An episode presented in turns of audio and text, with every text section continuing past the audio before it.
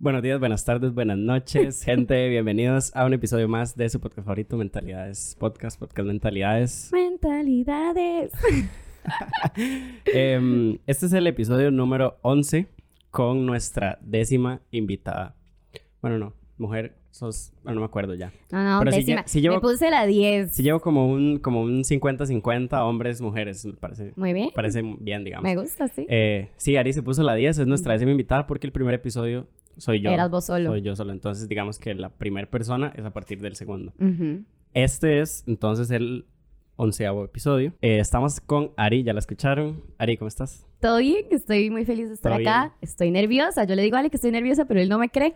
Según Ari está nerviosa. Ari es locutora, ya tiene bastante tiempo siendo locutora. Ha trabajado Cuatro años. cuatro años. Cuatro Sí. años tenés. ¿Has trabajado eh, dónde has trabajado? He trabajado como locutora en EXA Ujú. Y en OK Radio y ahora en Vox. Y ahora en Vox. En la transformación de OK a Vox. Y según ella está nerviosa por salir en un podcast. aquí. Sí, estoy nerviosa. Uno nunca sabe qué puede pasar en estas cosas, chiquillos. Sí, más que aquí estamos fingiendo como que, como que, como que somos muy formalitos, ¿verdad? Ajá, Pero exacto. Detrás de cámaras, Ari y yo somos un chingue. Ya, ya nos conocemos hace no, años. no, pero igual yo voy a hacerlo, Ale. Sí, o sea. No, no, no. O sea, ahorita en este momento como sí, de- es como, la de- intro, gente. sí. Entonces uno tiene que ir calentando. Uno va- entonces- se va poniendo, ¿verdad? Más que estamos tomando aquí esta sustancia. Nah, es agua. Es agua, es agua. ok, bueno, quería preguntarte. Ya dijiste dónde trabajaste, qué estudiaste. Sos bailarina, además. Sí. ¿Cuántos años tenés bailando? ¿Dónde estudiaste? Oh my God, toda la historia, etcétera, el currículum, digamos. Eh, es una entrevista. No, bueno, este, bueno, ya les dije lo de la radio. Yo estudié periodismo, tengo el bachiller, em, también estudié sociología por dos años y estoy en la licenciatura de mercadeo. eh, como intermitente por el Sí. tema de la pandemia y todo, como que tuve que tomar ciertas decisiones, pero em, sí, eso es lo que he estudiado. En el tema del baile empecé cuando yo tenía 10 años, ahorita tengo 26. Y mm, eh, empecé en, en un mundo clásico, ballet, jazz contemporáneo. Ya a mis 18 me metí full en lo que era urbano. Y aquí estoy. Muy bien, me gustó el resumen de una página. Ahí está, y sí. Literal. Bueno, pero tenés un grupo también, ¿verdad? Tengo un grupo, una compañía, sí. Tus, tus flamas. Mis flamas. Cierto. Sí, es una compañía que nació em, porque, bueno, yo siempre había querido tener un grupo de esos. Tuve un primer intento con, en ese momento, mis mejores amigas. em, y fue divertido por un tiempo, pero luego yo empecé como a tomar eh, otro rumbo, como Sí. otras prioridades. Como todo en la vida. Ajá, exacto. Y chocaba mucho con eh, llevar ese grupo. Entonces fue bastante mutuo, como que ellas también decían, como es que Diari no está tan presente, y yo decía, no puedo estar tan presente. Entonces, bueno, al final eh, me alejé de ese grupo, pero siempre quedé con las ganas de hacerme un grupo, principalmente de chicas. Flama no es solo de chicas, pero empezó, Empezó siendo solo de empezan- chicas. empezó siendo solo de, lo chicas que yo me acuerdo, y sí. de niñas. Ujú. O sea, eran chicas de nueve años que para mí eran, o sea, la razón por la cual es flama es porque para mí eran fuego, esas chiquitas, las digamos. enanas. Ajá, exacto. Entonces, así empezó y ahora más bien ya tengo 30 chicas que son como de entre 9 a 18 años Ajá. y mm, un chico. Y un chico. y un chico. Qué bien. Sí, sí, sí, sí. Eso con respecto al baile, Ajá. ¿verdad? Eh, ¿Cómo entraste, digamos, a la radio? Porque periodismo tiene muchísimas salidas a nivel de para trabajar en comunicación, pero ¿cómo entraste? Digamos, ¿cómo descubriste que te gustaba la locución y trabajar en la radio? ¿O fue como por azar así del No, destino? yo lo busqué. Digamos, yo me acuerdo que en el cole yo a la gente de radio los veía como superestrellas. O sea, a mí me encantaba la gente de radio, yo los seguía, me parecían impresionantes. O sea, iban a conciertos para trabajar y yo decía, ¡ey, qué dichosos! O sea, qué increíble, ¿verdad? Pero, este, mm, ya cuando estudié periodismo y todo, en realidad la razón por la que yo estudié periodismo es porque yo quería hacer documentales. Documentales. Documentales, según yo iba a ir a HBO a hacer documentales. Wow. Esa era como mi, mi idea, ¿verdad? Y ya estando dentro de la carrera, em, apareció una oportunidad entre compañeros, fiebres, y necesitamos una chica para un programa de radio. Ujú. Y era como dentro de la U, o sea, Un programa de radio digamos, para la nadie U. lo iba a escuchar. Sí. Literal, digamos, ni mi mamá, o sea, ella era a través de internet y mami no sabe, no sabe usar internet, así que nadie lo iba a escuchar. Ok, ok. Em, pero ellos me dieron la oportunidad y mm, yo entré y me enamoré. De Me todo el gustó. proceso. Me gustó demasiado, Ujú. me gustó un montón. Em, el proyecto no duró mucho porque di, éramos estudiantes, o Ujú. sea, de verdad, cada uno en su right. Pero ahí fue donde yo dije, me encanta. ¿Qué específicamente fue lo que te enamoró de, de todo lo que involucra, digamos, eh, Poder trabajar en hablar, radio? poder hablar chill, Ajá, tranquila. relax. Sí. Porque a mí lo que no me gusta de los no- del, del tele y de las noticias Ujú. es que hay que estar con esta posición y, y como que hay que... Con un lenguaje muy formal. Ajá, o sea, como que sí o sí, aunque tengas tu personalidad, hay cierto personaje que interpretar. Sí. En radio es más libre. Y eso a mí me gustaba mucho. Y además era muy juvenil y yo soy alguien como que hace mucho despelote, ¿verdad? Entonces me gustaba mucho eso. Sí. Y este, entonces, em, ya después me gradué y yo dije, di, ¿ahora qué hago? Como cualquier estudiante que termina una Exacto. carrera. O sea, todo el ¿Para mundo... Ajá, porque supuestamente cuando tienes el título ya tienes la vida arreglada. Ajá. Eso no pasa, digamos, y eso es una Está más ilusión. desarreglada que... Sí, o sea, eso es una ilusión y, y que a uno le vendan eso me parece una injusticia, porque entonces uno más bien se siente un fracaso al salir, ¿verdad? Claro. Pero bueno, yo salí, yo di- me di cuenta que en serio no tenía dónde, en todo lado que, que, que yo buscaba trabajo, lo que fuera. Estoy hablando de apenas estaba saliendo, Saliendo, ¿verdad? Ajá, ajá. o sea, fiebre. Em, pedían tres años de experiencia Sí. y yo como, ok, digamos, yo me acuerdo que había trabajado en una revista como por práctica, pero, o sea, nada de tres años, sino tuve que haber empezado cuando empecé la carrera. Básicamente. Básicamente, entonces, bueno, em, entonces yo dije, di, aquí la única forma es o hacerme mi proyecto o empezar a tocar puertas, aunque no conozca a nadie, porque yo no soy de la argolla. O sea, yo no conocía a nadie, mis papás no conocen a nadie, o sea, yo no soy de la argolla y me parece que es un toque más difícil entrar así. Por supuesto. Em, yo me tomaba mis redes un toque en serio en aquel momento. Ujú. Estaba empezando a tomármelas en serio. Tampoco es que tenía una plataforma fuerte. Y me di cuenta que eso daba una imagen mía. Claro. Em, aunque uno quisiera o no. Me he dado cuenta que también a veces uno quiere ir a pedir un, un trabajo, lo que sea. ¿Cuáles son tus redes sociales? O te estoquean aunque no te lo digan. Y eso me parece muy... em, Ahora está la embajada de Estados Unidos. Chequea tus redes para darte una visa. para, Incluso. Imagínate, o sea, exacto, las redes sociales se han convertido en eso, en algo que se toma en cuenta dentro de una entrevista de trabajo. Sí. Entonces, bueno, yo dije, ok, la única forma, como te digo, tocar puertas. Sí. Y eso fue lo que hice. Me averigüé quiénes eran los directores em, de las radios. Y, digamos, yo ponía como en noticias, dentro de las noticias, no sé, eh, Exa FM, ¿verdad? Ujú. Y entonces decía, el director Eric Gassman dijo que tal, como que había dado una Ok, declaración. Sí. Y yo dije, lo agarré. Aquí está. Es él. Ahí fue donde yo dije, es él. Porque Bien. los locutores son locutores, no son los dueños de los radios ni los Sí, directores. ellos-. Mucha gente le pide directamente a los locutores, hey, Ujú. ¿me puedes ayudar a entrar? No tienen potestad, no tienen autoridad, o sea, hay que Ujú. buscar el de arriba. Entonces ya, bueno, lo encontré en las noticias, lo busqué en Instagram Y le mandaste un y le mensaje. mandé un mensaje. Wow. Hola, mucho gusto. Mi nombre es Ari Arana y a partir de ahí ya le hice como, como que le dije que acababa de estudiar periodismo, llevaba tres días de graduarme, o sea, digamos, Ujú. o sea, y mm, le tiré una parla ya diciéndole como no te- tengo cero experiencia, la única experiencia que tengo es de un proyecto del- de la U, Ujú. no tengo demo ni siquiera, o sea, pero amo hacer esto. Ujú. Y me dijo, llégate al casting. Es Ah, ok, un, cas- hicieron un casting. un casting cerrado. Ah, era cerrado. No fue que lo publicaron. Ujú. Él me dijo, llégate al casting, porque al parecer ahí adentro no hacen casting públicos. O al menos durante los años que yo trabajé se manejaba siempre cerrado, como con invitación, digamos. Entonces yo dije, ish, apenas. Sí. Entonces ya yo dije, bueno, voy a ir al casting. Fui al casting por primera vez en mi vida, ¿verdad?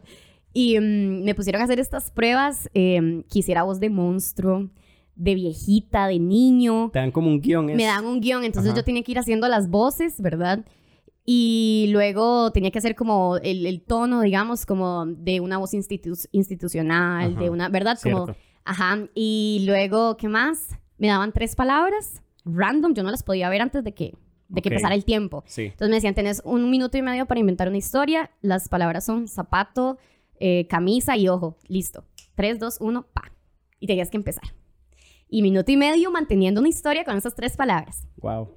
Y para mí, Así es como funciona un casting. dig- Bueno, en es, este en, e- en. EXA sí fue como me hicieron a mí el casting. Ajá. O sea, me, me dieron todas esas, esas pruebas, ¿verdad? Dentro de un estudio de ¿Y grabación. ya vos sabías sin cómo dirección. funcionaba?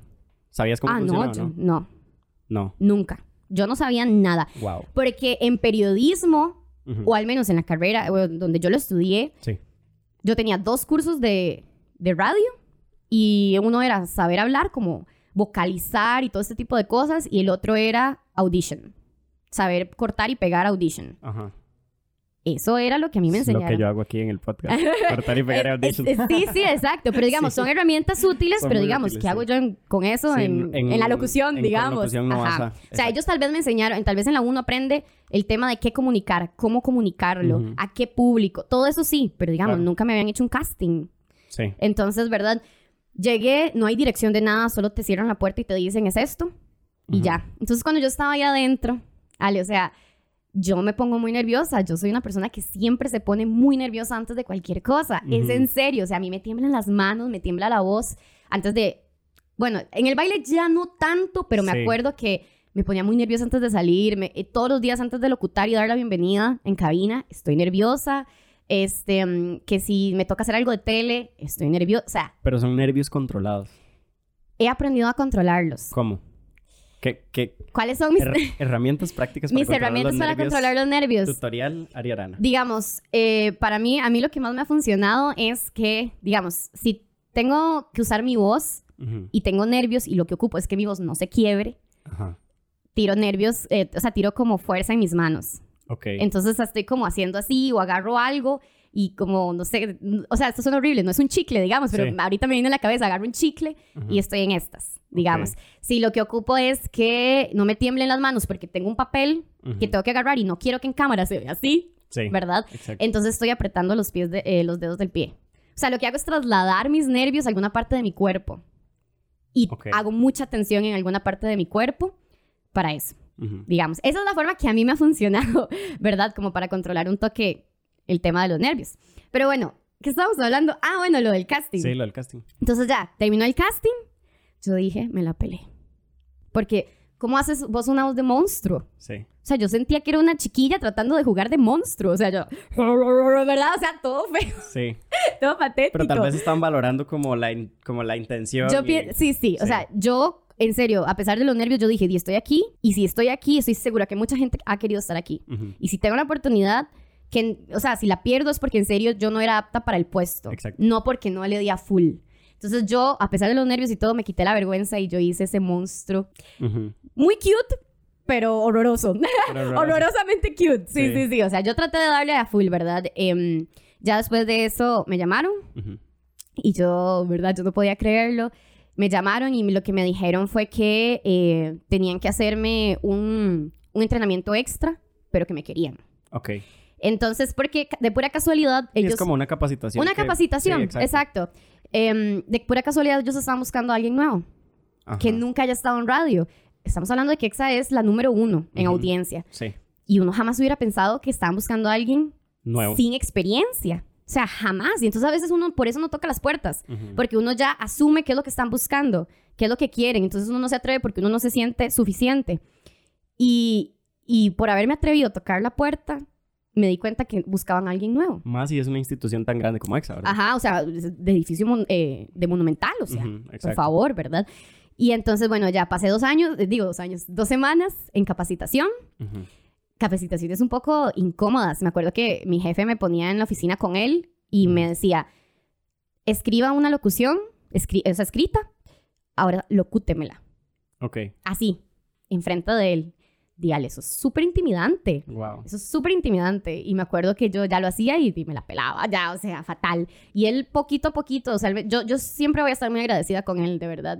Eh, fue el que me abrió la puerta y fue el que me formó en muchos sentidos. Y, y ya, y después ya, ya lo resto es historia. Estuve ahí tres años y medio. Vos llegaste.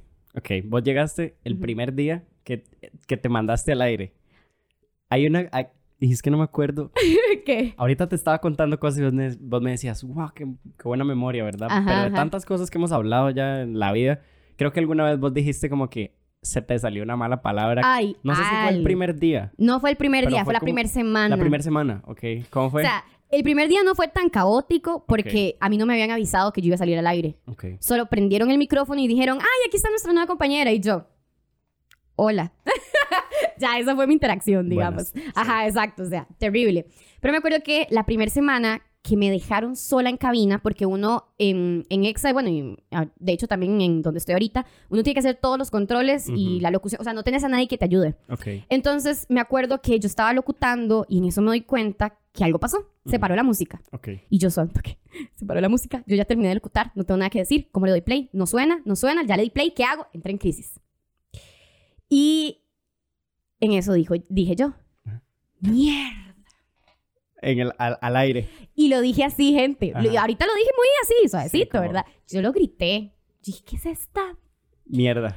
Exacto. Sí. Y entonces me doy cuenta, y yo me lo escuché con mis audífonos. Ajá. Y yo, "Ma, estoy al aire. Apago yo el micrófono. Ya, lo apagué. Ujú. Y resolví ya. Y en eso entró una llamada de mi jefe. Ajá. Ari, que no vuelva a pasar, por favor. Y yo, ay, perdón, lo siento mucho. ¿Verdad? Y ya me disculpé, pero no, no, o sea, esas cosas en, en vivo pasan. Sí. Y de hecho la gente dentro como del mismo gremio y todo, saben qué pasa. Entonces, y todo el mundo es como muy tuanis en ese sentido, es como, ah, mae, la primera. Ujú. Entonces nunca es como, ay, no puedo creer. No, no. Todos, todo el todos mundo es como, pasado, a todo el sí. mundo le ha pasado algo Claro. y a mí eso fue lo que me pasó. Y vos, la primera vez, digamos, que, que entrevistaste a algún Ujú. artista. Bueno, primero te quiero preguntar, ¿a qué artistas has entrevistado? A un montón. Vamos a ver, he entrevistado a Carol G, Ujú. a Manuel Turizo, a Sech, a Los Alquilados, este, a Major Lazer. Se me, va, se me van un montón, pero tengo un montón, un montón. ¿eh? Este, a Nicky Nicole, em, a un montón. Muchísima gente entrevistado. Demasiada gente. Demasiada gente. Sí. Muy chuzo. ¿Y quién fue, el quién fue el primero, la primera? No me acuerdo. ¿No te acuerdas? no me acuerdo, mi memoria es pésima. Pero me acuerdo como de esos momentos como ya impactantes de entrevistas. Así Ujú. como que uno lo recuerda sí o sí. Sí. O sea, tengo como varias entrevistas que no se me olvidan, que de hecho Ujú. son las que mencioné y te puedo decir por qué recuerdo esas entrevistas, digamos. ¿Alguna experiencia que ya has tenido con alguno? Con alguno. Sí. Digamos. O sea, te- a ver, porque creo que el gran porcentaje, digamos, un gran porcentaje de la gente que tal vez nos esté escuchando ahorita o, o tal vez no, digamos, es gente que tal vez se pondría muy nerviosa dependiendo de, Ujú. ¿verdad? La admiración o el tipo que hay como, como de sí. fan, ¿verdad? Al Ujú. entrevistar. ¿A vos te pasó con alguno o alguna que vos dijeras, mae, me encanta esta artista o me encanta este artista, digamos? Ujú. Sea como sea que te encante. Sí, digamos. sí, sí. sí. Muy guapo, lo que sea. que sea, o como artista o cantante Sí, o, sí. o como escribe o lo que sea, que vos dijeras como, maes, me puse un toque nerviosa, como que vos fangirleaste ahí un poquito, digamos. Vieras que de repente sí se me salió como, hey, Mae, soy tu fan. Soy tu fan. Así como decírselo, Sí. se lo pude haber dicho, pero vieras que nerviosa, así como de que. Así, Ujú. no. No. Te voy a explicar por qué. Ok. Me pone más nerviosa el público en general que un artista. Que el artista. Porque para mí, digamos, me- o sea, la opinión del público, el apoyo del público es lo que a mí me mantiene donde estoy. Entonces nunca les quiero fallar. Sí. Entonces ellos me ponen más nerviosa. En cambio, el artista es un espacio de ellos. Estoy, estoy preparada al 100%, o sea, yo ya hice mi búsqueda, mi investigación, mi todo. Y normalmente yo también siento que los artistas están nerviosos porque nunca saben qué se les va a preguntar. Sí. Más bien Entonces- ellos son los que Entonces, más bien siento que ellos son los que están nerviosos. Cierto. Entonces, más bien yo siempre trato de ser como muy, muy chill y me ha funcionado un montón, me ha servido demasiado. Creo que un par de veces estuve nerviosa, pero por otros factores. Ujú. Pero, pero no, me encanta entrevistar artistas porque siento que es muy relax, más bien para mí. Ok. ¿Y cómo funciona, digamos, o sea, como qué cosas se les pregunta a los artistas, como aparte de, de qué viene nuevo, no sé. Ok, yo me doy, digamos, cada periodista... ¿Cuál es como tu formato? Mi fórmula, Sí. ok. Sí, cada periodista es distinto, ¿verdad? Yo claro. siempre eh, trato de hacer que me digan pre- preguntas como rápidas de cosas vacilonas o Sí. datos interesantes. ¿Cuál es tu debilidad? ¿Cuál es tu cualidad? Em, comida favorita, nombre completo, todo este ride, ¿verdad? Las preguntas como rápidas. Ya después, según mi, bus mi investigación, ¿verdad? Decido unas cuatro preguntas que hacerles, porque uno tiene tiempo limitado, ¿verdad? Entonces, uno decide cuáles. Y más bien yo trato de evitar preguntarles qué viene, porque me he dado cuenta Es algo que, que se ofenden. todo mundo les pregunta. No, Y se, of- ofenden. Y se ofenden. Tal vez no, no es como que a mí me hayan reaccionado nunca mal, Ajá.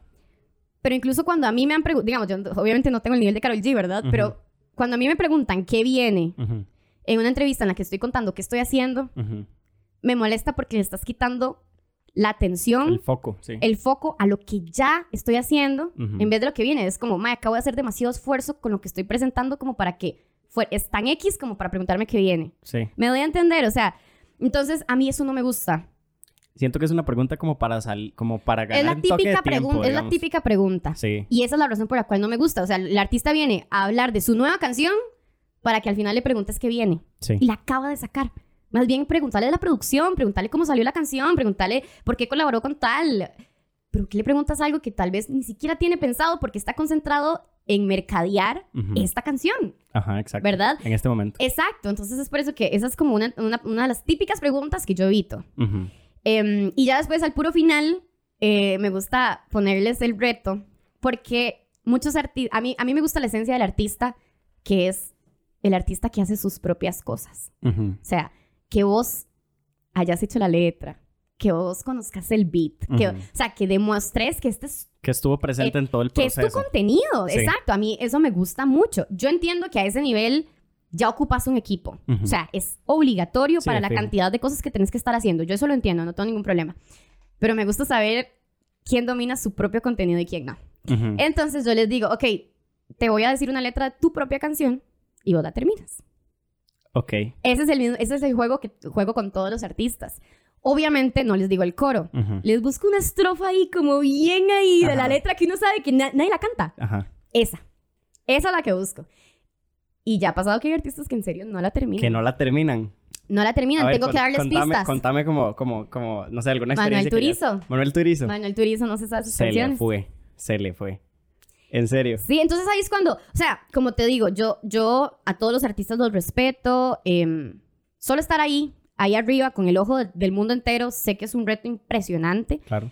Pero di, yo le tengo más respeto al artista que en serio hace sus cosas y las domina, que el que parece que más bien lo man- le mandaron la letra por correo, vaya por favor, cántela. Y no tiene nada que ver con la de su propia producción. Sí. Entonces, me gusta hacer eso por, ese, por eso, digamos. Igual, yo nunca quiero como dejar a nadie como feo, entonces igual yo les doy pistas. O sea, si. Ma- di Manuel Turizo se equivocó, yo le seguía dando pistas hasta que él se pegara en algún momento. Pero, pero sí, ¿ves? Eso me ha pasado con Manuel Turizo. Como Manuel Turizo te pasó. Y como de los que has entrevistado. ¿cuál te ha llamado más la atención? Como, no sé, como esto que estás hablando, como la esencia del, del artista. Los alquilados. Que vos digas como, mae, ok, los admiro, Los amo. Los alquilados. Los alquilados. No escucho su música, pero digamos, o sea, no es como mi ride de música. Sí. Pero me acuerdo que el día que ellos entraron en esa cabina, la forma en la que manejaron la entrevista y todo, quedó en mi cabeza rajado. No los olvido. Para no olvidar a alguien que no escucha su música es porque en serio algo hicieron bien en esa entrevista. Entonces me acuerdo que ellos, este, primero la buena vibra, la, lo- la humildad de entrar, de cómo a- te hablan, de cómo te tratan, eh, la forma en la que ellos vacilaban. O sea, era, para ellos no se sentía como una entrevista más, uy, qué pereza, gira de medios. Ujú. No, para ellos era como chingue y, y ellos fueron y lo disfrutaron un montón. Uno les hace... eh, es del tipo de artista que valora el hecho de que vos hayas hecho investigación, Sí. que dice, Mae, ¿de dónde saca usted eso? Y me decían Ajá. eso y yo, ah, para que vea. Pero Sí. lo valoran, me doy a entender. Em, Te y a- hacen sentir cómoda a vos como entrevistadora también. Exacto, también. O sea, Sí. uno ya dice como, ok, qué dicha. O sea, Sí. estoy, voy bien, Están digamos. valorando mi trabajo, así como Exacto. yo vengo aquí a demostrar que valoro tu trabajo y hice una investigación. ¿verdad? Exactamente, exactamente. Sí. Y me acuerdo que ellos estaban eh, promocionando esta canción, Ella me persigue. Hasta me, hasta me acuerdo, Ajá. imagínate, esto fue hace años. Sí. Entonces, cada vez que terminaba una pregunta, ellos terminaban de responder, ellos decían, ah, sí, entonces, bueno, la producción fue en no sé dónde.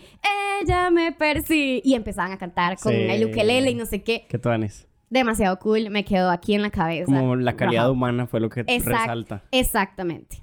Y me encantó, me encantó entrevistarlos. Qué cool. Qué cool, la verdad. ¿Qué pensás vos de que, bueno, vos que trabajas como para un público más joven, ¿verdad?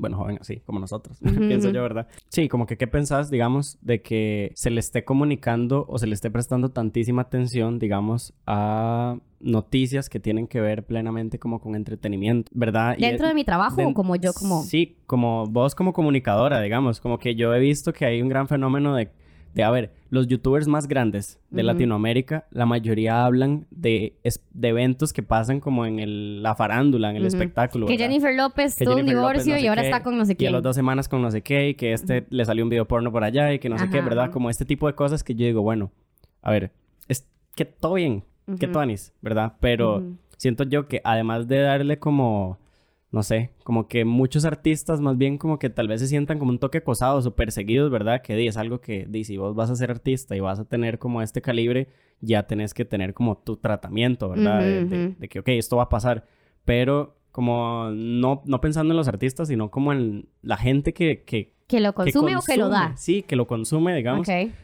Eh, no sé, ¿qué lectura tenés vos de esto? Boom. Como que se, como, como que se, como que se premie, digamos, más el esto, como el entretenimiento. Es innegable que el entretenimiento vende. Siento que no hay un equilibrio. Ajá. ¿Equilibrio en qué sentido? Un, un equilibrio como en, como en, hay cosas que son muy importantes, que el- no digo que el entretenimiento no sea importante, Pero lo estás comparando como, por ejemplo, realidad nacional política de algo que... sí, sí, como situaciones sociales, digamos, Ajá, ajá. que de todo bien, pero ¿de qué me sirve a mí saber que un artista... eh, se está divorciando está mientras eso está pasando. se está divorciando mientras, digamos, eh, le están subiendo tanto por ciento a la canasta básica y entonces di, después de yo sé, ¿verdad? Porque me comunicaron, es que es, estamos hablando como de los medios, ¿verdad? En, en general, como que me comunicaron que sí, que este artista se terminó con esta madre, pero no me comunicaron, digamos, al mismo nivel, digamos, o no estuvo como tan permeado los medios, no estuvo en la agenda, pues, el hecho de que esto estaba pasando en mi país, que son cosas que sí me afectan directamente. Digamos, el trabajo de los medios es algo muy complicado porque ellos tienen que comer. O sea, los periodistas tienen que comer, Sí. sí. o no? Para que ellos coman necesitan audiencia. Y para tener audiencia hay que darles lo que quieren. Sí. En el momento en el que no les des lo que quieren, van a buscar otro lugar donde sí lo puedan conseguir. Entonces tu medio murió, Sí. ¿verdad? Así, viéndolo fríamente. Entonces puedo entender por qué se sigue haciendo este tipo de contenido, porque es de los más consumidos. El, el chisme, el, ¿verdad? Claro, o sea, la farándula, Exacto, es de los más consumidos, estemos de acuerdo o no, eso pasa, es de las noticias que normalmente más abren y más se quedan leyendo. Entonces puedo entender que a pesar de que el periodista en serio debería tener una responsabilidad sobre el contenido y saber qué dar y, y qué mejor no darle tal vez tanta importancia como se le da, yo entiendo, también entiendo que es que es, hay un tema de, de negocio, o sea, la comunicación Tiene que ser un tiene negocio. que ser un negocio Sí. también porque muchas familias viven de esto, entonces Claro. pues obviamente toman ese tipo de decisiones. Ahora, vos como uno como consumidor, di, vos sos la persona que está demandando este tipo de contenido, Sí, exacto. ¿verdad? ¿Cómo lo demandas? Al no entrar a la noticia donde dice que la gasolina subió porque Recope hizo bla, bla, bla, y toda la trama, Ujú. Y entrar sí al, al del divorcio de, de Jennifer López. Ujú. Entonces, cuando tomas esas decisiones, estás decidiendo qué consumir, con qué alimentarte, Ujú. si me educo o no, en qué me educo. Es una dieta mental, digamos. Ajá. Y es muy difícil a veces tomar esas decisiones porque Ujú. yo sé que a veces uno le da intriga. Sí. Ay, pero J-Lo, Sí. jamás, ¿verdad? Y luego uno entra a ver la noticia de la gasolina y uno dice, pero no entiendo. Qué mierda. ¿Quién sí. es Arecep? Ajá. Pero y no entiendo qué tiene que ver y no entienden nada y ya se hizo muy complejo, entonces chao, Ujú. ¿verdad? Em, que creo que también a veces pasa mucho eso. A veces la información es como tan formal Sí, demasiado. y, ajá, y que, que uno se pierde, uno dice como, pero no entendí. Claro. o a veces son eh, millones de dólares. Sí. Y a veces uno, ok, dólares, suave, toque, pero estos millones, ¿cuántos son? Entonces ya a veces como que uno se pierde dentro de la misma información. Pero eso entonces implica que hay un esfuerzo extra que uno como consumidor tiene que dar. Educarse más y tratar de entender más la información. Y da pereza, no hay tiempo. A veces la gente solo lee los titulares. Este, entonces es más bien un tema de responsabilidad ciudadana. O sea, decir, ok, quiero informarme. Y es tomar esa decisión. Y cuesta mucho estar, encontrar a alguien que esté consciente de que quiera tomar esa decisión, que siquiera tenga que tomarla. O sea, hay veces que nada más la gente, en serio, Facebook, ahí, las Sí, noticias. Es que siento como que la manera de comunicar hasta cierto punto de todas estas noticias sociales y demás, sí tienen como este tono formal porque tal vez como que llevan, y no sé, o sea, realmente no sé cómo explicar por qué esta vara es como tan formal. Si, si lo pudieran hacer más accesible, vendería más incluso, Sí. digamos. O no sé si vendería más porque tal vez a veces, no sé, están atacando Pero a al menos ponen entonces- más atención o se entiende más. Ajá. Dígalo en español, Sí, exacto. ¿verdad? Va por ahí. De ahí viene un proyecto mío que es Bailo lo que pienso. Ajá. Que, bueno, luego podemos hablar de eso, pero digamos, yo sí siento que tu público joven o... O sea, también depende del público. O sea, yo sé que a un señor es muy posible que le guste ese tipo de redacción. Ujú. pero de alguien como nosotros, en serio, y, o sea, aburre. Ujú. Una- parece una clase ahí, bueno, no, bueno, a mí me da mucha pereza estudios sociales en el cole, entonces Ujú. parece una clase de estudios sociales. Y yo, uy, no, qué bostezo, Sí, ¿verdad? exacto. Sí, que también, digamos, yo me puedo pensar y yo digo, hasta cierto punto, como esta responsabilidad de la que vos hablas, nosotros como, como, como jóvenes, digamos, está Ujú. bien, sí, da, da- da pereza. O sea, a mí me da muchísima pereza Ujú. también a veces y también a veces peco como de, de, de nada más leer los titulares. ¿verdad? Pero yo me puedo pensar, sí tiene como una gran responsabilidad el medio, ¿verdad? Pero como que a nivel social hay como un fenómeno de que están llegando a los 30 años millennials que son adolescentes, que tienen un complejo de adolescentes y son de 30 años y son personas súper inmaduras, digamos, precisamente por las cosas que están consumiendo. Vos que tienes tal vez como más a la mano estadísticas, pienso yo, como de, como de quiénes es- me escuchan más y, cuál radio, digamos, se posiciona aquí o allá, ¿verdad?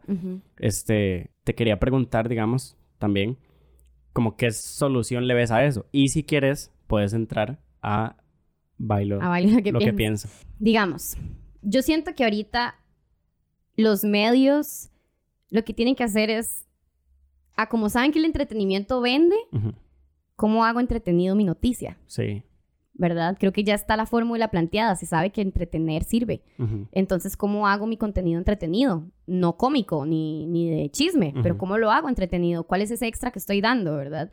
Em, que puede llamar la atención a, a un público, al menos un público más em, grande que el que tal vez ya se tiene. En cuestión de, de consumidor, Heavy es una decisión propia. ujú, Yo te puedo venir a decir esto hoy, ¿verdad? Que hay que tener esta, esta, esta, esta em, responsabilidad de informarse que mañana lees solo los titulares Sí. porque es una costumbre y es más fácil. Y es más fácil. Entonces, eh, es, una, es cuando ya uno toma una decisión. Creo que a veces, a mí me pasó que me empecé a tomar más en serio el tema del contenido y, y informarme por un tema de que eh, me, me- empezó a gustar mucho eh, la política. Ujú, Y a mí no me gustó la política, cero, me da presa. Como te digo, estudios sociales, what? Bueno, igual, Sí. bueno, pero me entiendes, o Sí, sea, tiene que ver, tiene que ver. Ajá, ajá, entonces yo... eh. Pero cuando me di cuenta que los políticos hacían, que los diputados me estaban afectando a mi propia vida Ujú, con decisiones, yo dije, santo que, ¿cómo es que decisiones de ellos están afectando mi vida? Ujú. O sea, ¿por qué? Yo Sí. creí que yo era libre, que sí lo somos, ¿verdad? Pero, o sea, me refiero. Y entonces yo dije, ok, creo que tengo que ponerle un poco más de atención a esto porque me molesta que yo no pude, que yo tuve que pagar el IVA. ¿Por qué? Entonces ya me empezó a dar ese tema de curiosidad, quise informarme y a partir de ahí fue que yo tomé la decisión de informarme un poco más. Pero sí, es algo muy del, del, del individuo, de la persona. Eh, va a llegar en algún punto, o- ojalá. Y si no es obligarse, porque siento que es una responsabilidad con la sociedad y con tu país y con tu gente y con vos mismo, digamos. ¿Y cómo empezás? Porque de ahí nace, ¿verdad? Tu proyecto. Baile lo que piensas. Ajá, ¿cómo, cómo empieza Bailo lo que pienso? Ok, ¿Cuál fue el primer video? el primer video fue em, un video que hice con Jaco, que él es un Ajá. artista nacional. Em, este, Soy fan de Yaco. Abiertamente, públicamente lo digo, soy fan Jaco de es un chuzo. Jaco es un chuzo. Una vez me lo topé en el bus y fue... ¿Y le dijiste algo? Ah, nos tomamos una foto. En el bus nos tomamos una foto. Como, Ay, sí. Yo lo vi entrar Ey, al bus y yo dije, "Ah, madre. Jaco. Y pero lo vi entrar al bus así súper tuanis. ajá. El madre venía no sé dónde, ahí en el Mall San Pedro. Y llegué y le digo yo, hey, vos sos Yaco. Y ya sabía que era Yaco, pero es como para romper el hielo. Qué Ujú. putas, ¿verdad? Yo no sabía ni qué decirle. Digamos, Y el madre, sí, no sé qué. Y yo, me puedo tomar una foto. Y él, me bajo en esta siguiente parada. Entonces, dale. Y dale yo, ya. Sí, y yo, pa, quedó movida la puta foto, pero. no Eso pasa, siempre sale la peor, uno sale horrible, Sale siempre. Sí. Em, bueno, sí, lo hice con él. Lo curioso es que nunca nos vimos Ajá. y nunca hablamos. ¿En serio? Nadie sabe esto, ¿eh? Y Yo nunca he dicho ¿Cómo? esto. Ya me habían preguntado, vale, lo que pienso así en Canal 7 y todo, y yo nunca he dicho esto. ¿Y entonces cómo fue? Em, teníamos un contacto que nos, nos enlazaba. Ujú. En ese momento había un intermediario. Ok. Y yo le dije, quiero la voz de Jaco. Ajá. Yo le dije, necesito la voz de Jaco, porque yo quería un hombre, porque yo era la mujer. Sí. Entonces yo quería como los dos, quería como, ¿verdad? Ujú. Y me encantaba la voz de Jaco. Y entonces eh, Jaco metió mucha mano en el guion. Luego yo también metí mano en el guion, los dos metimos mano, pero como que todo se mandaba a través del Del intermediario. intermediario. Ajá. Claro. Y luego el intermediario grabó la voz de Jaco. Yo no fui nunca, yo no estuve presente. Me mandaron el audio Hiciste la y cosa. luego yo hice la core y lo grabé por aparte y se publicó. Wow. Nunca tuvimos contacto él y yo, en lo contrario que mucha gente piensa. Sí, que figuran compas. Ajá, ajá, que éramos compísimas y, nos, pues, y los dos estábamos hartos, no, cero. Em, esto nació porque fue en las elecciones, en las últimas elecciones, Ujú, y yo eh, abiertamente estaba en contra de Fabricio Alvarado. ujú. O sea, yo en serio no podía con el hecho de que él fuera a ser presidente de Sí, nuestro y país. que el país, creo que se hablaba como de la polarización que tenía el país de, de los que de los que apoyaban el matrimonio igualitario y los que no, y esto y lo exacto, otro. exacto, que se convirtió en una cosa de religión Sí. y matrimonio igualitario, que con cosas muchísimo, no más importantes, pero más urgentes ujú. en el país, como que habían cosas más urgentes que resolver. Sí. Em, entonces yo decía, ay, pero ¿qué es esto? Y yo, yo dije, ok, eh, no puedo hablar de esto en la radio en la que estoy, Ujú. Porque no se me, no se me permitía hablar de política, entonces Sí. no puedo hablar de esto. Ok, ahora, ¿qué hago? Ujú. No, no salgo en ningún otro lado, no soy alguien, figura pública importante, nada. Entonces yo dije, bueno, di, al menos por mi paz mental quiero hacer algo al respecto, porque en Ujú. serio me hervía la sangre. Y yo dije, di, bueno, la plataforma que tengo son mis redes sociales. Entonces, di, al menos tengo esa plataforma, no tengo nada más como que poner algo y pegarlo en mi cuarto, o sea, al menos puedo como Exacto. tirarlo al público. Compartirlo. Exacto, compartirlo, que alguien lo vea al menos. Y entonces ahí fue donde yo dije, bueno, voy a hacer esto. Lo hice y fue un boom. Ese video la explotó a otro nivel. Em, bueno, y an- antes de, de continuar, la razón principal por la cual yo decidí unir el baile con la comunicación, Sí. La comunicación por sí sola me estaba pareciendo muy aburrida. El baile por sí solo me parecía muy abstracto.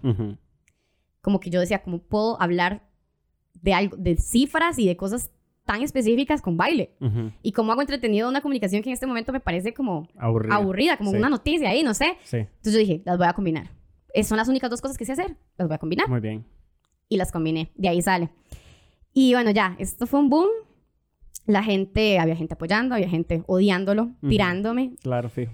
Em, y, y fue muy chuzo, fue muy chuzo. Eh, me di cuenta que en serio uno no tiene que tener 3 millones de seguidores para ser escuchado. Ujú, Em, a veces más bien la gente tiene una necesidad de en serio encontrar a alguien que pueda hablar por uno, ujú. que diga las cosas que a veces uno quiere decir, pero no las dice. Que o sea. represente de cierta manera lo que Exacto, que- exacto, exacto. Entonces, este, eso ya, o sea, fue, fue un éxito, un trabajo del que me siento sumamente orgullosa.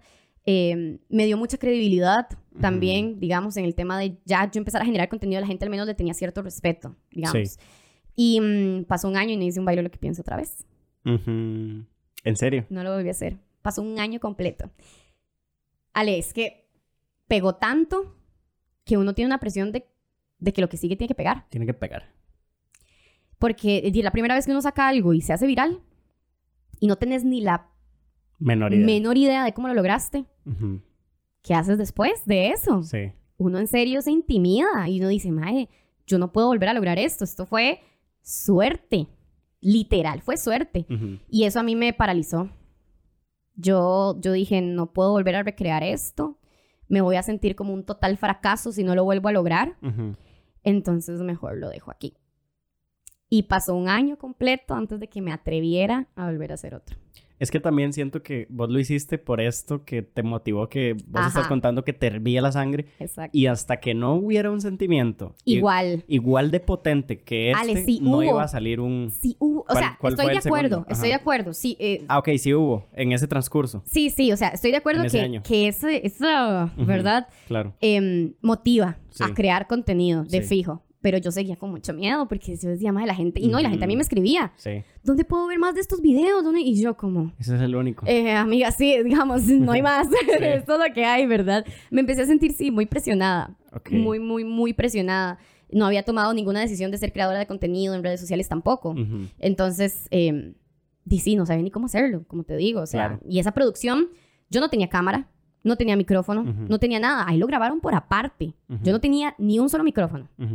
Y cuando yo grabé, lo grabé con una cámara prestada. Ujú. O sea, yo no tenía... Y, y en, en- en un estudio de grabación donde yo trabajaba, que luego me regañaron por usarlo.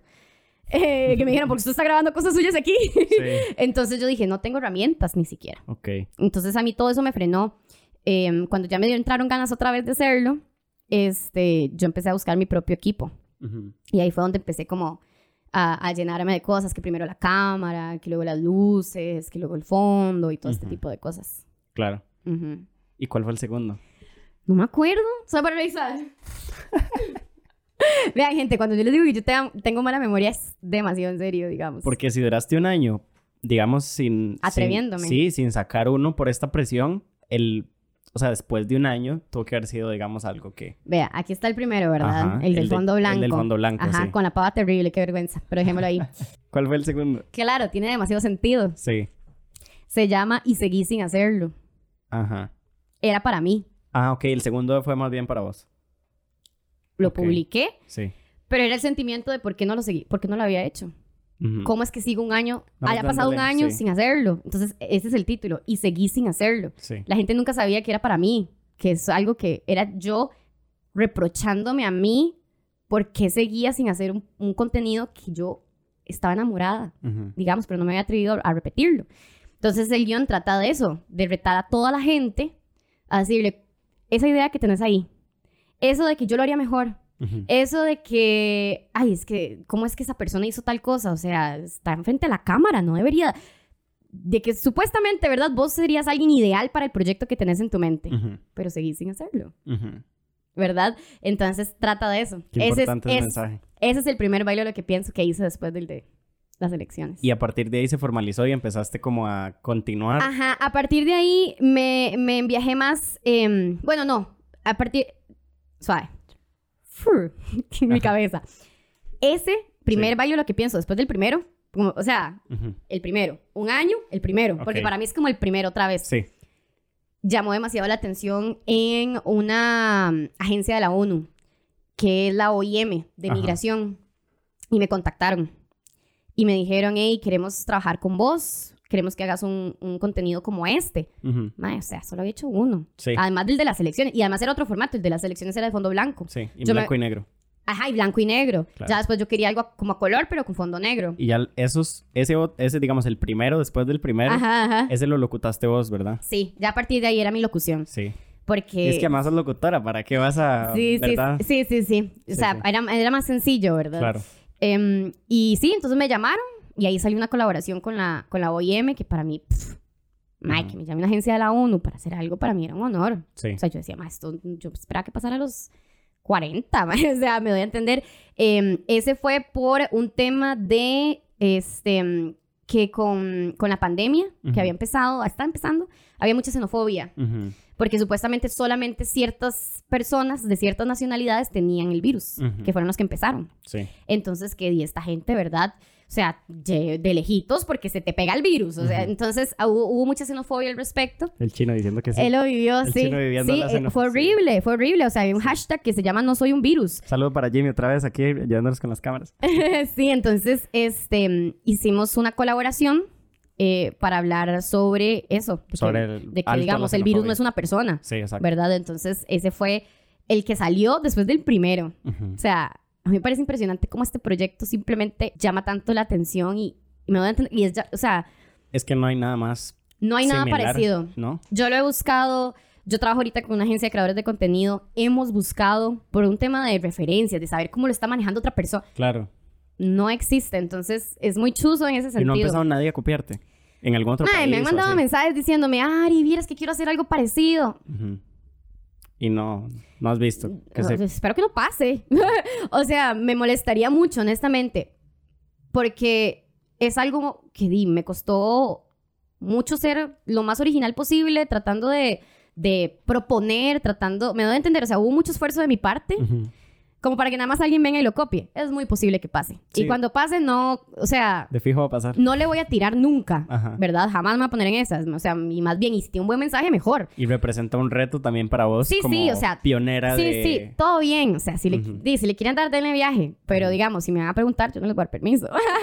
Porque ya los que me preguntaron, yo les digo, di no, o sea, si querés, Sí. lo puedes hacer. Sí. Pero es un proyecto muy mío. Eso es como lo que yo les pongo. Si querés, lo puedes hacer, pero es algo muy mío. Muy personal. Muy, sí. muy, ajá. Entonces, eh, ya la gente me ha dado cuenta que no toma la decisión de hacerlo. Me lo han preguntado como cuatro, cinco personas. Entonces, sí, no, no he visto todavía. Que Como nada ahí. también, que también involucre como... Es que no solamente pega el mensaje, sino que pega la parte artística que conlleva, ¿verdad? El montar la coreografía y el que lo que yo estoy escuchando y estoy viendo, porque también impacta mis sentidos a nivel de, ok, es un placer visual de ver que lo que yo estoy escuchando se está representando viendo. a través de lo que yo estoy viendo, ¿verdad? Con todos los gestos y con toda la coreografía que vos haces, Ujú. ¿verdad? Además la locución, además que esté bien grabado, o sea, son muchos factores, digamos, El performance. el performance, ¿verdad? Exactamente. que, que, di, que han hecho que pegue tanto. Ujú. Digamos, no es solamente como que la gente diga, ok, voy a locutar en mi casa. O sea, primero tienen que ser locutores, tienen que haber estudiado, tienen que haberse preparado, tener... eh, Saber de edición de audio. saber de edición de y todo, audio, sí. de videos, Ujú. ser una, digamos, sab- saber montar una coreografía, etcétera, digamos, y que se adapte a este formato, bla, bla, bla, ¿verdad? Sí, Porque sí. es diferente. Esta, una coreografía así, a una coreografía que se va a presentar en un show Ajá, exacto sí, de darle. Exactamente, porque tenés un marco pequeñito, Ujú. vertical además, Sí. es totalmente otra vara. Sí, sí, es otra cosa. Em, ha sido muy retador para mí por un tema de mantener el proyecto interesante, Ujú, porque soy, soy yo en un fondo negro. O sea, no hay animación, no hay nada. O sea, cuesta a veces mucho como, no hay invitados, no hay nada. O sea, a veces cuesta mantenerlo interesante. Em, es muy, me pongo muy, me expongo mucho. Porque, digamos, a- al inicio sí he tocado temas más como, como, ¿por qué no te atreves? O Ujú. atrévete a dejar ir cosas del pasado, como más emocional, más, Sí, y personales que nacen como de un, un Ajá, tuyo. Exacto. Y luego empecé a meterme, el primero fue de política, sí, pero lo dejé. Pero ya después otra vez me empecé a meter en política. Y es un tema muy complejo, desde que te pueden demandar por haber dicho algo que dicen, ah, eso es difamación o whatever, Sí, ¿verdad? exacto. Em, hasta decir algo que no es, que creíste que era verdad y luego la noticia era falsa o algo. Sí. Me doy a entender, o sea, uno se expone un montón en ese sentido. Yo hago todo mi esfuerzo y estudié periodismo, ¿verdad? Ujú. Entonces hoy uno, uno tampoco como que está bateando, Sí, pero mm, eh, siempre me da temor publicar uno porque además de que doy opinión, doy información. O sea, es una combinación de ambas. Entonces, em, y uno sabe que, que te van a tirar. Que realmente a mí... es normal. Sí, sí, sí, es lo de menos. Pero mm, lo que sí me, me dolería es haber publicado algo de lo que me arrepienta, que yo diga, Ima, esto no era así. Ese momento yo Espero que no llegue. espero que no llegue nunca. Le tengo pavor a ese momento, Sí. ¿verdad? Pero, pero, y ahorita muchas marcas sí em, quieren involucrarse con el tema de baile, lo que pienso. Eh, yo empecé a tomarme más, más serio las redes, ¿verdad? Entonces ya tengo marcas que mis historias, ¿verdad? Lo, lo normal, ¿verdad? Pero yo les digo, "Mm, mm, baile lo que pienso, Ese no se toca. no se vende, amiga. Ajá, O sea, eso sí. no pasa. Yo tengo uno que es diario, que es como de, De frases. de frases Sí. motivacionales. Ese sí, digamos, de, de repente uno que otra eh, empresa que se combine bien, lo podemos hacer. Pero mi baile lo que pienso con fondo negro, intocable. Ese no. A mí nadie me lo toca, no me importa lo que me ofrezcan. Me han ofrecido buena plata, Ale. ¿En serio? Ay, sí, me han ofrecido buena plata. Y yo digo, "Mm, mm". si quieres se lo hago con otro fondo, si quieres se lo hago en otro lugar, pero digamos, el negro, mm, mío. Eh, qué vacilón que ese, ese factor específicamente es lo que para vos diferencia demasiado de los demás. de todos los demás. Porque de hecho el diario es en fondo blanco. El diario es fondo blanco. Ajá. Precisamente para Porque lo esto, quería para diferenciar. Dividir, digamos. Para el- dividir, exacto. sí. O sea, ahorita, bueno, viene una empresa que sí, que, que sí quería demasiado y que tal vez no es el mismo formato, pero me dijo que le interesaba algo parecido. Fondo rosado. Ok. Pero mi fondo negro, Mm, mm, mm, Ese no. nunca van a meterse ahí, nunca. Qué bien. Y como te digo, me lo han pedido y todo, y di, yo podría en serio ser platilla. Y Indiana, ahí le cae mal plata, ¿verdad? Pero Sí. no. Para mí, el tema de credibilidad, el tema de que no parezca, que nunca me unan con una marca en un tema político, por ejemplo, que digan, "Ah, esta madre se vendió, o esta madre es de tal partido. No quiero que me enlacen nunca con nada de eso en ese tipo de, de contenido. Entonces es por eso que nunca lo voy a vender. ¿Oyeron? Nunca. Abiertamente nunca. lo voy a vender. Abiertamente nunca lo voy a vender. Sí. Sí, y, y cuando vos, digamos, ¿cómo funciona tu proceso creativo? Como tal vez el último tema que vamos a tocar ¿Ok? acá. eh, ¿Cómo funciona tu proceso creativo como Ariana, como Ari Arana, Ujú. verdad? ¿En, en qué sentido? En, en, todos- todos los en- sentidos. En todo sentido, como locutora, como, ¿verdad? Porque me imagino que hasta cierto punto te dan un grado de libertad a la hora de locutar, ya sea una locución comercial o, ¿verdad? Como tu propio estilo. Eh, como coreógrafa, como escritora de bailo lo que pienso. ¿verdad? Etcétera, etcétera. Uy, ok. A ver, voy uno por uno. Em, como coreógrafa, mi proceso creativo es muy diferente. O sea, eh, si la canción me llega, es muy probable que lo haga en cinco minutos, así rápido. O sea, de que ya me inspiré. Pero normalmente yo me acuesto, apago las luces, escucho la canción unas 30 veces sin mover mi cuerpo. Solo estoy escuchando. Sí. y ya. Chill, ahí, chill. La estoy escuchando y poco a poco mi, mi creatividad mental genera movimientos, me los trato de aprender y a partir de ahí ya empiezo con mi cuerpo.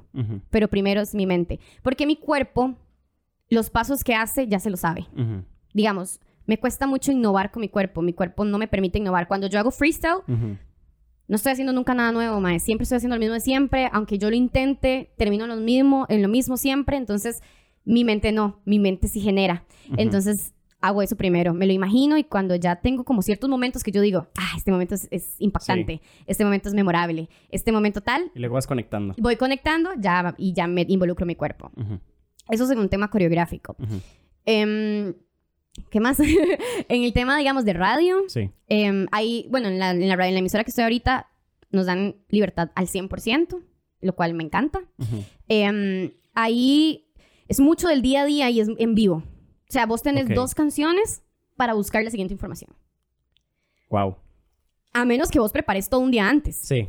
Pero digo, yo no puedo por un tema laboral. O sea, a mí no me da tiempo. Porque yo tengo horario en las mañanas y luego tengo clases todo el día. Y, digamos, sería quedarme hasta la madrugada y no dormir. Sí. Pero, y además hay noticias que salen a las 8 de la mañana. Ujú. O sea, ¿de qué me sirve haberlo hecho ayer en la noche, verdad? Claro. Entonces, en radio sí es como más em, de inmediatez, de filtros, de saber qué decir, qué no. Y, y vos tenés que ir leyendo la, la noticia mientras la vas diciendo para saber qué saltarte, Ujú. qué es importante y qué no. Entonces vos sabes que del primer párrafo, la primera oración, para saltarte el segundo, la última parte y luego...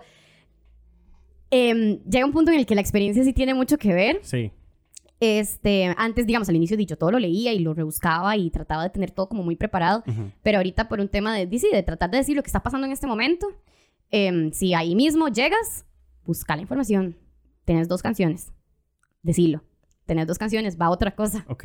Y así sucesivamente. Entonces, proceso creativo no es tanto, es el hecho de poder, Sí. ¿verdad? Estar generando en vivo y, y, y di, en una hora son seis noticias, seis Ujú. notas.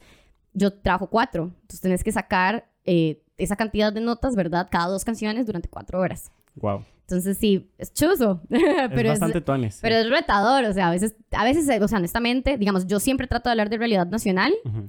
eh, que sin que suene, ¿verdad? Que es lo que estamos hablando, Sí. pero di, es muy probable que en algún momento diga algo de J-Lo. o sea, llega un bien, punto, sí, llega un bien. punto en el que... Tiene que haber un equilibrio. Tiene no, es, que- no es como que una opaque a la otra. Exacto, o digamos. sea, y creo que sí es importante. Hay gente Sí. que eso, como lo decíamos, le entretiene, Ujú. démosle de eso. Hablemos de Netflix, Ujú. eh, las series que estoy viendo, porque yo también veo series de fijo, Ujú. entonces ya hablamos de un poco de eso y todo este right. Em, en el tema de baile, lo que pienso, Ale, es demasiado duro ese proceso. O sea, a mí me drena. Yo siento que cuando yo hago un baile, lo que pienso, me hicieron así. Sí. Y luego me agarran y me tiran. Sí, como corriéndote. Mm, me, me drena, es que es demasiado intenso para mí. O sea, ustedes ven, di, obviamente, tres minutos rápidos, vacilones de repente, que irónicos, que sarcásticos, o, o de mi información, o whatever. Para mí fue, digamos, primero, yo trato como, si sale un tema y es demasiado relevante en este momento, Ujú. hoy salió, yo trato de publicar el baile lo que pienso mañana. Ajá. Entonces eso significa que hoy yo tengo que buscar la información, hacer las entrevistas que yo tenga que hacer, porque yo no soy politóloga, ni soy economista, ni soy nada. O sea, yo tengo Ujú. que hablar con los expertos, Ujú. que ellos estén ahí para mí también, ¿verdad? Los- Sí, el, claro. el abogado, yo tengo, eh, por ejemplo, el politólogo, eh, tengo un economista y tengo eh, un abogado. Ok. Entonces eh, a los tres les hablo y ellos saben y ellos son súper tuanis y me dicen, démosle, Ari", o sea, es gente que siempre me está ayudando. Em, y después tengo que hacer el guion. Es un guion que pasa por múltiples deletes, ¿verdad? O sea, esto no sirvió. Entonces yo ya sé que mi primer párrafo nunca va a funcionar, pero necesito empezarlo. sí. Entonces ya, lo hago, empiezo, me, doy- me voy viendo hacia... eh, primer- bueno, primero agarro la idea principal, que es lo que más quiero enfocarme, Ujú. y ya después le doy al guion, eh, luego lo voy leyendo, y si ya me aburrí, sé que el momento, o sea, como que ya lo sentí muy, muy, mucha información de seguido, sé que es momento de tirar algo sarcástico, Ujú. un chiste, una Sí. ironía, eh, algo, algo diferente. Entonces ya, sigo leyendo, me aburrí, va otra cosa que tengo que ver cómo mantengo el- al público entretenido, por tratar de entretenerme a mí, A porque yo ya misma. me aburrí con mi guion, Que sea un contenido que vos misma te que yo misma consumir. vería, porque ya me aburrí con mi guion. Sí. Y no puedo cortar información porque literalmente ya corté todo lo que podía, si no, no se entiende. Entonces ya hago eso. Estamos hablando de que tal vez termino mi guion a las 10 de la noche, 10, 11 de la noche. Ujú. Eh, probablemente ese día estaba dando clases mientras yo estaba entrevistando, ¿verdad? Entonces, porque todo es por audios, entonces voy, me baño, me alisto, eh, eso puede durar una hora tal vez, em, seteando las luces, la cámara, Claro. ¿verdad? Ahí se me va como unos 15, 20 minutos. Eh, ah, bueno, y eh, apenas termino el guion, lo, lo locuto. ¿verdad? Le- lo edito, eso duró media hora. Ujú. Entonces, digamos que ya es la una de la mañana cuando empiezo a grabar. Ujú. No he hecho coreo. No he hecho core. No he ¿En qué momento hice coreo? No tuve tiempo. Sí. Em, entonces, eh, como estuve editándolo y haciendo el guion, ya más o menos entendí el- el- las Sí, palabras. La idea. Las, ajá, entonces como que ya tuve una media idea, pero em, al inicio sí era un poco más Complicado. exigente con mis coreografías, por- porque uno es coreógrafo y uno dice, ah, es que ese paso ya lo hice, y Ujú. ¿verdad? Más exigente, ya no tanto. Entonces ahora hago la coreo mientras voy grabando. Escucho el párrafo, lo memorizo, me imagino y grabo. No me da tiempo de hacer la coreo, no me da tiempo. Y la parte locutada necesito memorizarla rápido. Voy terminando a las 3, 4 de la mañana, lo edito, duro como hora y media, por ahí, do- casi dos horas normalmente. Sí. Ya son las 6 de la mañana del otro día. Y em, lo exporto, dura una hora exportándose y ya me tengo que bañar para irme a la radio. Ese es mi día de baile lo que pienso. Entonces es por eso que a mí me drena demasiado, porque Heavy es muy cansado, muy exigente, como te digo, uno además de que tiene que hacer todo eso, es la presión de hacerlo bien en, en tema de información y no cagarla. Sí, exacto. Entonces, sí, es mucha presión lo que yo siento, eh, me drena un montón, para mí vale la pena y siempre valdrá la pena. Pero es por eso que también he decidido como darle chance entre cada baile lo que pienso, porque es muy duro. Al menos crearlo como yo lo creo, Sí. porque si no yo puedo tener un guion ahí guardado, grabar baile lo que pienso todo un domingo y tengo cuatro ahí y los voy publicando, Sí. que es más relax para uno como creador. Claro. Pero como quiero siempre, la inmediatez, lo que se esté hablando en el momento, Es tu fórmula. es, es la y fórmula. además y te es- gusta hacerlo así. Sí, es que creo que es lo mejor. Así lo disfrutas. Sí, Sí, que si no lo disfrutaras, ¿para qué, verdad? sí, sí, exacto. Que es disfrutar todo el proceso, el antes, el durante y, el, Sí, y lo que viene después. yo lo ¿verdad? amo. O sea, vieran yo haciendo un guion. Yo escribo, termino el guion y yo. ¡May, qué bueno, Ariana, qué bueno! Sí. O sea, yo me felicito, yo estoy toda pompeada. Sí. Pero sí, ya el otro día probablemente en la radio llega así un poquito así, ¿verdad? Entonces es cuando, ¡qué gente! Todo. Ya, uno se mete claro. en la vara, pero, pero sí es muy cansado para mí y, y es, sí, es por eso que a veces no lo hago como tan, seguido. Exacto. Muy bien. Ari, para ir terminando, te voy a hacer unas preguntillas. Ok. Unas preguntillas ahí. Ya me dio calor hace rato, pero ya me dio más calor. Ay, ay, ya veo. Gente, en serio, estamos tomando agua, más. Bueno, más o menos, sabe rara. Sabe No, raro, mentira, mentira. eh. Lleva casi que. vale. Eh, ok. A ver, dígame. Ari, ¿tu película favorita? Soul. Soul. Ay, ¿qué La tal? es? Disney. La Disney. Ajá. Cantante favorito. Hombre y mujer. Am, Residente Muy bien. de hombre. Y de mujer, en este momento, Nati Peluso. Nati Peluso. Ujú. Ok. Va cambiando, pero van- esta vez Nati Peluso. Sí, ok. Ahorita en este momento. Ok. Nacional. Yo diría que Pri Díaz. Ujú. Muy bien. Súper, súper, súper tuanes. Ella es un amor, es demasiado linda, tiene un talentazo. Eh, ya quiero escuchar música original de ella, solo conozco una y demasiado buena. En serio. Ujú. Qué tuanis. Sí, tiene un vocerón, la madre. Súper, súper Demasiado talentosa. Eh, Y baila increíble. y baila increíble. Sí, de vos le coreografiaste, ¿verdad? Yo trabajé Varios? con ella. Ajá, Me encanta. ok. Qué tuanis. ¿Comida favorita? Un buen pedazo de carne. Está... ¡Qué bárbaro, mae! No, carne, un buen pedacito de carne, de fijo. New York steak o algo así, qué rico. Ya, ya. No saquen de contexto estas Ay, cosas. yo no fui, digamos, fue el conductor del programa, ¿verdad? Gracias. Me-. No, y no sabes, me he mantenido así como muy tranquilo con varias cosas. que ¿En serio? dicho. Porque he dicho Sí. varias cosas. Sí, varias cosas que... De... Sorry para todos los que son mal pensados, sorry ahí. Pues también, eso es mal pensado. A veces, Pero- A veces. A veces, nada más. Ok, ok. Este... Fue muy divertido. ¿Cuáles son tus redes sociales? Ari Arana Art. Ahí para Ari. Arana Art. Lo cambiaste. Sí, lo cambié. Mm. Es que antes era Ari Arana CR, CR, sí. pero no me gusta, siento que me limita. Sí, el CR. El CR me limita, es como ah, de la más de Costa Rica. Ya.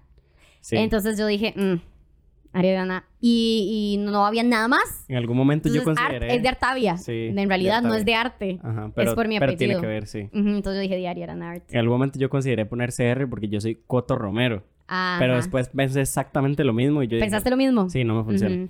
Pero todo bien. Eh, en Instagram, en Todo. En todo. En Instagram, ¿qué, qué redes sociales tienes? Instagram, TikTok, Instagram, TikTok, Facebook y bueno, en YouTube Ari Arana. Ariana. Pero sí, pero YouTube es coreo, pura coreo. Ok.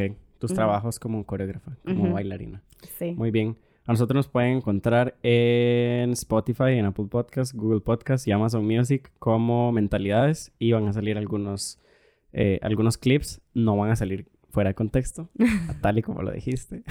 en mi Instagram, Alejandro Coto. Y en YouTube también pueden ir a ver el episodio si lo quieren repetir, si lo quieren ver, si quieren ver esta chica acá expresando, tan expresiva, ¿verdad? Todo bien. Entonces, nada, muchísimas gracias, Ari. Gracias a Y vos. esperamos tenerte por acá de nuevo. Sí, de fijo. Y gracias a la gente que vio el episodio, ¿verdad? Buenas vibras O para lo todos. Nah, Sí, bueno, lo Sí. escuchó cualquiera. Sí. Bueno, chao. Bye.